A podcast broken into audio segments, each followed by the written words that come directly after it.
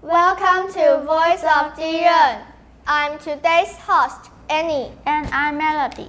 Melody, I have a question for you. Okay, go ahead, ask me.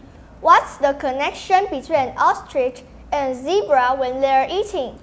Easy, they fight with each other for more food to eat. No, not at all. They aren't enemies. Well, do they make themselves mommies and daddies and have babies? No, of course not. They are two very different species. I don't know. What's the connections between the two then?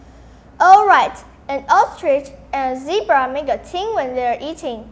They alert each other when hungry lion approaches. What a great teamwork. That way, they don't get eaten by hungry lions. But how do they divide up the work?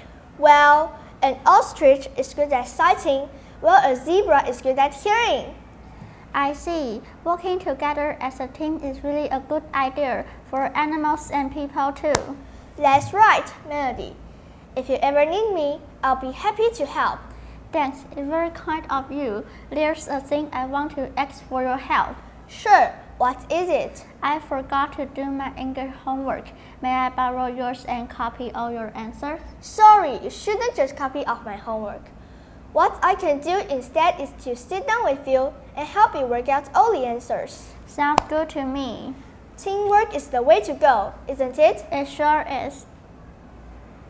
That's all for today's Voice of Jiren. Thank you for tuning in. Bye.